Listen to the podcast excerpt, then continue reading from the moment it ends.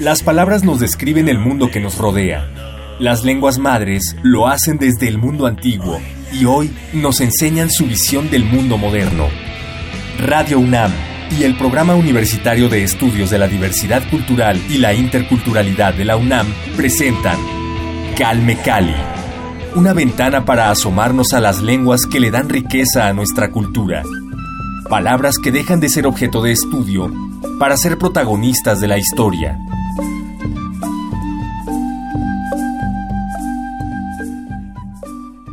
Bienvenidos a Calme Cali, estamos estrenando la tercera temporada de este programa de difusión de las lenguas originarias de nuestro país. Yo soy Vania Nuche y me da mucho gusto que nos acompañen nuevamente aquí en Radio UNAM. La emisión pasada tuvimos un programa especial con motivo del octavo Festival de Poesía Las Lenguas de América Carlos Montemayor, que se celebró el pasado 11 de octubre en la sala Nezahualcóyotl del Centro Cultural Universitario, como ya es costumbre desde su nacimiento en 2004.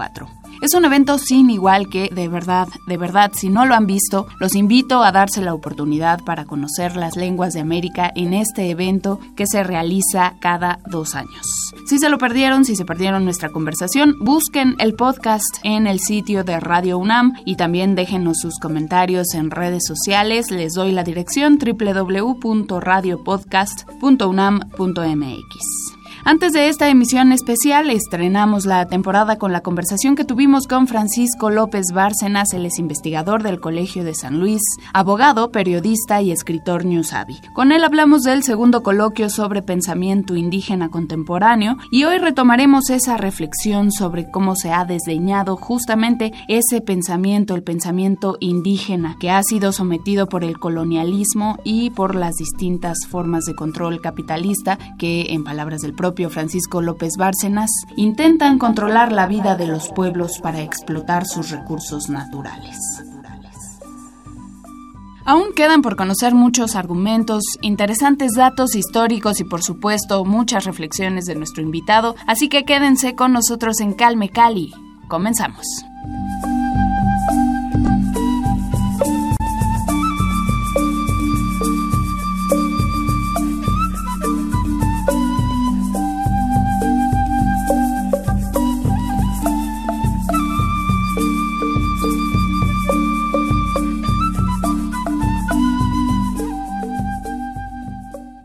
Calme Cali.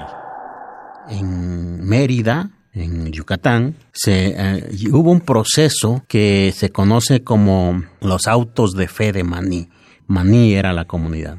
Porque ahí Fray Diego de Landa, también misionero, hace lo mismo que con que Fray Juan de Sumarga, pero con más brutalidad. Y con todo lo que logra reunir de códices, los quema en la historia universal esto está registrado, los autos de fe de Maní está registrado como la quema de la biblioteca de Alejandría. Nada más que por nuestro pensamiento se habla de aquella, pero no de esta.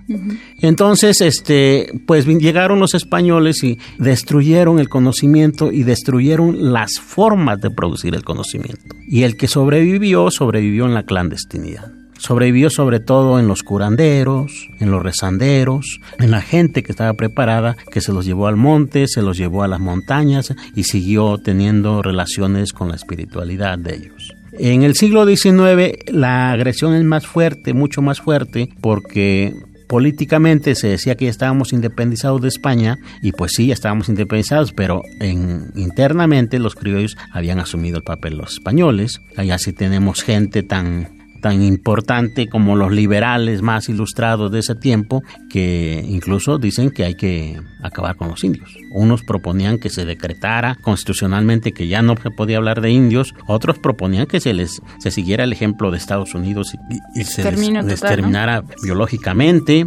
Aún así hubo gente que resistió y conservó el conocimiento. Voy a decir, por ejemplo, que el nigromante, pues era un chichimeca, este que para mí es el mejor pensador del siglo XIX, pero además el indígena más preclaro en esos tiempos. Hubo otros, Ignacio Manuel Altamirano, el propio Benito Juárez, hubo muchos, pero siempre ha sido a contrapelo. Y en el siglo XX lo que sucede es que hay un indigenismo fuerte como ideología estatal y muchos indígenas consideran que ahí es donde el espacio en donde se puede reproducir el pensamiento Otros, como digo, los mijes, los nahuas, los totonacos, los yaquis en el norte, los mayos, consideran que no es ahí y lo comienzan a, pues lo siguen reproduciendo fuera de las instituciones. Pero ¿de qué estamos hablando en esto y de qué hablamos en el primer coloquio y, en este que acabamos de tener? Bueno, fundamentalmente estuvimos hablando, por ejemplo, de hubo una mesa sobre descolonización del pensamiento.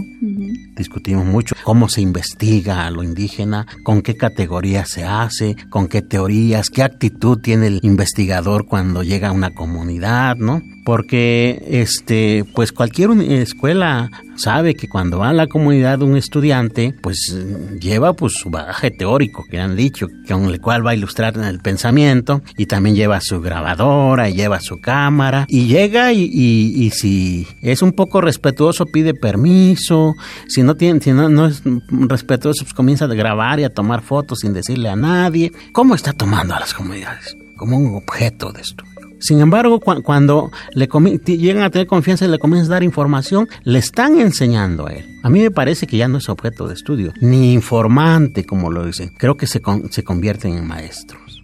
¿Qué haría un investigador que llega a una comunidad a querer entenderla si no le enseñan? Pues no aprende, entonces no tendría maestros ese problema, pero otros problemas como las categorías que se usan, ¿no? Este, eh, leyendo algunos trabajos que se han hecho en la Sierra Norte, dicen los compañeros, bueno, en la escuela enseñan eh, cómo se estructura el reino vegetal, familias, especies, sí, pero eso le funciona a Europa y a Linneo, pero a nosotros nos funciona este otro y proponen otro. Y nadie lo toma en cuenta, pero es bueno porque les funciona a ellos. O cuando uno habla, mira, eh, que me estaba recordando ahora en el coloquio una frase que, que se pronunció mucho en el auge del zapatismo. Detrás de nosotros estamos ustedes, ustedes, ustedes.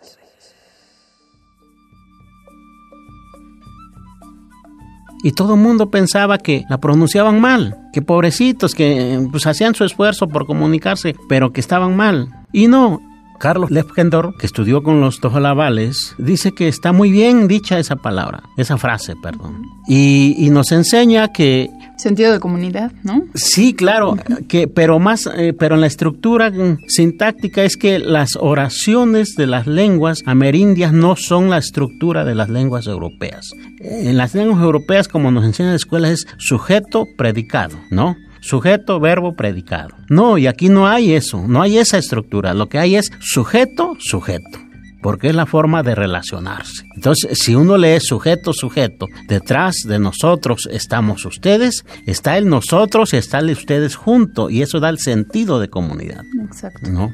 Y, así podemos ir, viendo muchas cosas. Este, también en la, se dijo en el coloquio, pero lo habíamos comentado aquí en una ocasión pasada, la idea de democracia. ¿Qué idea de democracia tenemos? Pues de ir a una urna y depositar un papelito y ya, ¿no? Sí, nada más que, que los wirráricas sueñan para nombrar a sus autoridades máximas es otra forma de concebir. Cuando uno habla de cosmovisión, está hablando de cómo se apropia uno de la realidad.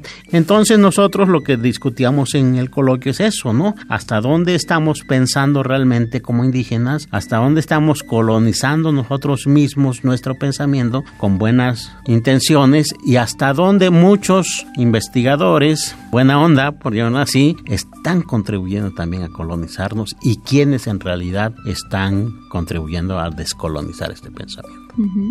Y tiene que ver con esta cuestión de análisis que también retomaron en el coloquio, lo que significa ser indígena en el siglo XXI. Hubo una mesa exclusiva sobre qué significa ser indígena. Recuerdo que ahí mucho a Narciso Hernández de los voladores de Papantla. Eh, recuerdo mucho al Degundo González, Maceo de Puebla. Recuerdo a Jaime García Leiva, Mixteco de Guerrero hubo otros, recuerdo a ellos. Pero ¿por qué los recuerdo? Porque ellos están dando una lucha fortísima en defensa de su cultura. Don Narciso, por ejemplo, es representante del Consejo de Voladores de Papantla y tienen demandado ellos a la cervecera Henneken por hacer mal uso de su imagen. Al Gundo es de los que coordinan el Yecnemilis, del cual me, me referí hace un rato. Jaime está organizando, está impulsando una escuela en Tlapa, una de las regiones más pobres del país. Y entonces ellos, con con lo que, pues lo que nos explicaban es lo que están haciendo y qué significa ser indígena en términos de, de la realidad concreta que estamos viviendo, de los megaproyectos, pero también de, por un lado, en este, en este sentido de resistencia, digamos, a lo externo, pero en otro sentido de avanzar en la construcción de otro tipo de pensamiento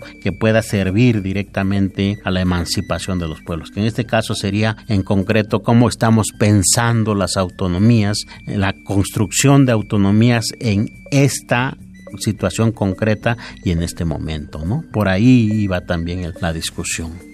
De acuerdo. Y esta cuestión que mencionabas de el manejo de la imagen que se está haciendo en, pues en muchos lo vemos. Sí. Mencionas el caso de la cervecera Heineken. La Lo vi hace también, hace un tiempo, eh, Victoria, la cerveza Victoria Sí. también ocupó la imagen de una eh, maratonista, pero en este caso, ¿cómo se está ocupando la imagen de estos personajes para hacer publicidad de productos que irónicamente o bueno, contrariamente también influyen en suprimir ¿no? los, los recursos de las comunidades originarias, sus derechos, ¿no? Es, hablaba yo de la, esta visión hipócrita que tenemos del reconocimiento de los pueblos originarios y cuando vi justo este tipo de imágenes pensé automáticamente en esa situación. Tenemos que hacer una reconstrucción en general, en todos los niveles, de cómo pensamos a los pueblos originarios. Y, y en el contexto en que estamos, Vania, porque Exacto. mira, eh,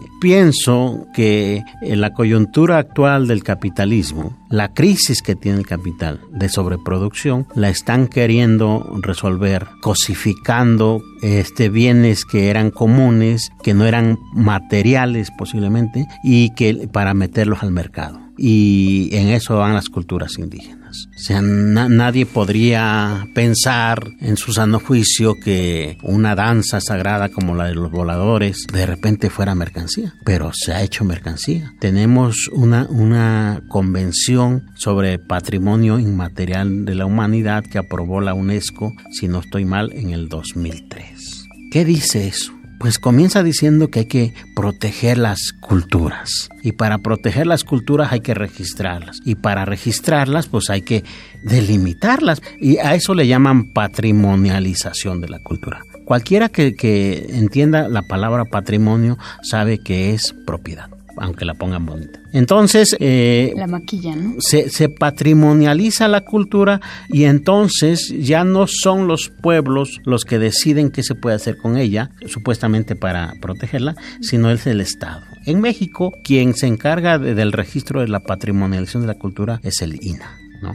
Este, y, se, y se ha patrimonializado la danza de los voladores de Papantla, se ha patrimonializado los parachicos en Chiapas, se ha patrimonializado la pirecua en Purépechas, se ha y se quieren patrimonializar la comida mexicana, el Día de Muertos. Y cualquiera que quiera ir a- aquí a en noviembre, va a ver cómo llegan turistas a invadir los panteones cuando la gente está rezando a sus muertos porque les parece muy bonito y, y han pagado por entrar. En Querétaro los otomís tienen problemas porque pues ellos tienen sus altares en sus casas y como ya la patrimonializaron, la gente se mete a sus casas a ver. Es asombroso. En Morelia, los purépechas tienen problemas para cantar la pirecua porque pues ya hay quien dice cómo se canta, quién la canta, dónde la canta y, Ya y- tiene lo que le llaman el copyright. ya ¿no? lo tiene, lo tiene el gobierno, pero, pero no, no el gobierno es un abstracto, la tiene la Secretaría de Turismo o la Secretaría de Economía, o sea, el negocio vil. Sí, para explotar. Claro, totalmente. Entonces, eh, eh, esta lucha de la que hablaba de, de- de lo- de los eh, voladores de Papantla, pues tienen eso y ellos lo que explican es cómo cuando protestaron la, la cervecera Heineken, la Cuauhtémoc en México, para fines prácticos, les dijo, ¿de qué se quejan? Este, vamos a hacer negocio. ¿Cuántos cartones de cerveza quieren? Se los regalamos. Hagan una fiesta y van a tener mucho dinero. Dice, oiga, no queremos cartón de cerveza, queremos que respeten nuestra danza. No, no, pero si no le estamos haciendo nada, al contrario, lo estamos promoviendo. Bueno, llegaron a un acuerdo, están en litigio todavía en eso y de eso hablaba Narciso en, el coloquio, ¿no? Eh, a- Aldegundo hablaba mucho de, cómo ellos han usado la cultura y lo que les han en- enseñado los abuelos a ellos para delimitar el territorio. Cuexalan, por cuestiones históricas, es un pueblo igual, náhuatl, pues, indígena en términos de legislación, pero no tienen propiedad privada. Digo, no tienen propiedad común, todo es privado. Pero ellos dicen que sí tienen territorio y sí tienen territorio. Y lo han delimitado a partir de lo, que les han contado los abuelos, a partir de ubicar mojoneras importantes, históricas y culturales para ello, y también montando sobre ese, esa información pues una georreferencia que han, que han hecho con apoyo de algunas universidades. Eh, con eso han demandado al Estado mexicano para que les reconozca su territorio. Y asombrosamente, Vania, no hay en México una institución que les diga que sí o que no les van a reconocer. Nadie se hace cargo en este país de que hay que reconocer los territorios, de que hay que delimitarlos y que hay que decirle a la gente que tiene derecho a protegerlos. Nadie. Sedatu dice que no, INEGI dice que no, CDI dice que no, Secretaría de Gobernación dice que no. Y pues yo esperaría honestamente que el gobierno que va a entrar, este, pues hiciera una pequeñita reformita ahí a la ley de agraria y que la Sedatu tuviera facultades para eso, tan simple como eso, y que se pudieran reconocer. Tan simple, pero bueno, como ya decíamos hace rato, los, este, los intereses que tocan, ¿no? Entonces, este, pues tenemos ese, ese asunto y, y pues, pues de eso estuvimos hablando, de los problemas que enfrentan por ser indígenas ahora, de las posibilidades que ellos ven y entonces qué importancia va teniendo. Porque pareciera que, que en este país los únicos que hablan de, de México como nación son los indígenas, ¿eh? Sí. No, o sea, más parece que ya no. Sí, está lo que mencionabas, ¿no? De la falta de respeto a los rituales, que pues se les ve como algo divertido, ¿no? Sí, Ah, digo, sí, sí. Hablando específicamente del caso de, lo- de la danza de los voladores de Papantla, pues ya se recurre mucho al folclore como una cuestión meramente eh, de venta turística, ¿no? Y no hay este entendimiento de que para los pueblos originarios es algo sagrado, ¿no? Y no se le da el respeto que se merece. Muy importante la participación de estos 30 pensadores de 17 pueblos indígenas en el segundo coloquio sobre pensamiento indígena contemporáneo. Pero como bien dices, o sea, tristemente parece que los únicos que verdaderamente piensan en México, en la riqueza del país, del propio país, no en cuestión de monetaria, sino en cuestión de biodiversidad, en cuestión de lo que verdaderamente es rico del país, son los pueblos originarios. Y tenemos que reformar este, esta manera de pensamiento de la comunidad, de todos los integrantes de este país, porque es el país, es de todos, ¿no? Y se está viendo que los intereses responden a externos, no a, las, a la nación que presumimos ser una nación pluricultural. Y una cosa muy importante es, eh, estamos pensando soluciones, ¿no? Es decir, este, por ponerte un ejemplo, este, el cambio climático o el calentamiento global, como dicen. Eh, bueno, está clarísimo ya que el calentamiento global es, es por uso excesivo de energía, por usar más energía de la que la Tierra puede promover, puede generar, puede darnos. Pues sí, me- yo me imagino una, una bicicleta cuando uno va en su vida, ¿no? Porque le va dando al pedal y dando al pedal, le va dando y, y ya la bicicleta no quiere avanzar, pero uno le va dando y le va dando y tiene varias opciones ahí, o le baja o la sube, pero revienta la cadena y se acabó la bicicleta. Así me imagino el calentamiento global. Ahora, ¿qué, qué se está haciendo de parte de las instituciones gubernamentales nacionales y ex- internacionales? Pues cargarles el, los costos del calent- a los pueblos indígenas vía servicios ambientales. Pues como ellos tienen arbolitos, tienen plantitas y las plantitas capturan carbono, pues paguémosles a ellos para que no las corten y podamos seguir este, produciendo dióxido de carbono y total, así se soluciona el problema. Nadie piensa en bajarle a la industria. Nadie piensa en bajar, en disminuir el número de automóviles. Nadie piensa en eso. Están pensando en que los indígenas tienen selvas, tienen bosques, tienen- y a ellos hay que decirles ya no cortes eso, te vamos a pagar. Está bien, pero el problema es eh, lo que pagan, o sea, una miseria, y lo que quieren que hagan, que no usen para nada el bosque. Pero esa también sería una solución falsa. Los pueblos lo que están diciendo es hay que bajarle a la productividad. Sí, hay que repensar. Además, hay que, no le puedes cargar todo a la madre naturaleza. Es como un hijo, ahora sí, desnaturalizado, que aparte de que lo crió la mamá, ahora quiere que lo mantenga, ¿no? Es más o menos así sería el símil. Y, y yo creo que se pueden hacer cosas muy interesantes para minorar el cambio, los efectos del cambio climático. Estamos viendo, por ejemplo, se hablaba de que en años pasados un indígena, este, pues le bastaba voltear a ver al cielo una noche estrellada para saber si iba a llover, si iba a haber vientos, cómo venían las temporadas y saber cuándo iba a sembrar. Eso a mí me tocó verlo con mi padre todavía. Ahora ya no se puede. Mi padre es persona mayor, pero dice que ya no se puede porque ya las estrellas no dicen nada ha cambiado la manera de percibirse porque ya no se sabe cuándo va a llover. Estamos en octubre y sigue lloviendo. En, otras épocas ya no llovía, ya la, la, semilla, la mazorca estaba madurando, ya había que ir prepararse y a recogerla. Ahora no. Entonces, ¿qué se puede hacer? Pues hay que hay que bajarle otra vez, están diciendo los pueblos. Hay que reconsiderar la naturaleza cómo funciona, porque si no, entonces sí nos la va a cobrar. Eso por decir una cosa de por dónde andan buscando los pueblos, ¿no? Los pueblos creo que tienen mucha cosa que enseñar en materia de participación política, de, de ayuda mutua, muy solidaria, cosas que creo que sí tenemos que aprender si, si es que queremos salir de esta crisis fuerte, ¿no? Yo creo que, que pensadores como Víctor Toledo, como Pablo González que decía, como Luis Villoro, gente que ha pensado esto. Creo que en eso nos dicen, nos están viendo cuando dicen que la crisis que estamos viviendo, pues no es solo una crisis económica, es una crisis civilizatoria y sobre todo de valores.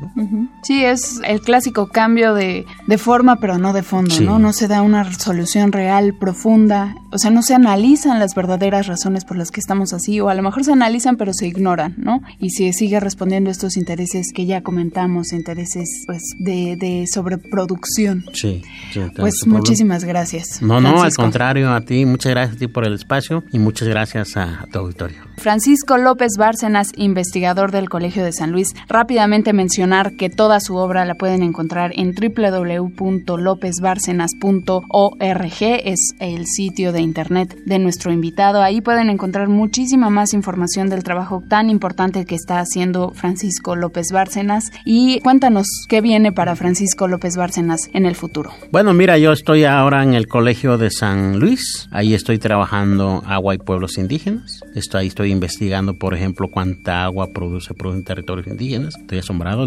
según los datos que he encontrado, este, el 24% del agua que tenemos se produce en territorios indígenas. No es un dato despreciable. No, no es un dato despreciable. La mayoría del agua que llega a las ciudades viene de territorios indígenas. Bueno, aquí en la Ciudad de México ya se nota esto con todo el problema de las masaguas y el ejército zapatista de mujeres masaguas, todo esto. Pero bueno, lo que estoy viendo también es quién está aprovechando esta agua, qué problemas están generando, qué le están dejando a los pueblos y al país, porque finalmente los recursos son de todos, qué formas tienen ellos de administrar, de gestionar comunitariamente el agua. Lo que quiero aportar es que si en este nuevo gobierno que va a entrar el primero de diciembre se van a discutir estos temas, pues haya elementos con que hacer una propuesta viable, ¿no? Otro tipo de propuestas. Eso profesionalmente, eh, yo digo que tengo un compromiso ético conmigo mismo de historiar la historia de la Mixteca, de, escribirla. Estoy por publicar un libro sobre los orígenes del zapatismo en la Mixteca. Estoy investigando el zapatismo en la Mixteca. Claro, porque tenemos un problema, que pensamos que el zapatismo fue en, Morelos, ¿no? Y y el zapatismo fue en todo el país. Me he encontrado zapatistas en en Culiacán, Sinaloa, y me he contingentes fuertes. Y en Sonora mismo me he encontrado eh, contingentes zapatistas. Y bueno, pero yo estoy historiando la, la Mixteca, estoy trabajando también Lázaro Cárdenas en la Mixteca, que fue una parteaguas para la historia de la Mixteca, la presencia de, de Lázaro Cárdenas y la Comisión del Rebalsas. Pues por ahí andamos en, esos caminos. Y pues con los compañeros seguimos en el asunto del pensamiento indígena contemporáneo, avanzando sobre eso, ¿no? Ahí sí queremos, pues, eh, tener la fuerza de posicionar el, los conocimientos indígenas y decirle a la sociedad que hay gente que piensa que el pensamiento de los indígenas tiene igual valor que cualquier otro pensamiento y que tiene muchas aportaciones que hacer para construir otro tipo de vida. Totalmente de acuerdo. Francisco López Bárcenas, muchísimas gracias por acompañarnos nuevamente aquí en Radio UNAM, en esta ocasión en Calme Cali. Muchas gracias. Recuerden visitar nuestro sitio de internet www.radio.unam.mx. Ahí encontrarán el podcast de esta conversación y todas las anteriores para que si se han perdido alguna, pues puedan escucharla sin problema en la comodidad de su hogar. Muchísimas gracias a todos. Recuerden también dejarnos sus comentarios en redes sociales, Facebook y Twitter. Búsquenos como arroba Radio UNAM. Gracias al Programa Universitario de Estudios de la Diversidad Cultural y la Interculturalidad de la UNAM. Y nos escuchamos en la siguiente emisión. Yo soy Vania Nuche, a cargo de la producción y la conducción de este espacio. Francisco López Bárcenas, gracias. Bienvenido a tu casa. Muchas gracias. Nos vamos a despedir con música urbana mixteca a cargo de la Orquesta Pasatono, una agrupación con 19 años de trayectoria que fue fundada por el músico Rubén Luengas. Los espero en la siguiente emisión de Calme Y los dejo con la obertura maromera de la Orquesta Pasatono. Gracias a todos, hasta pronto.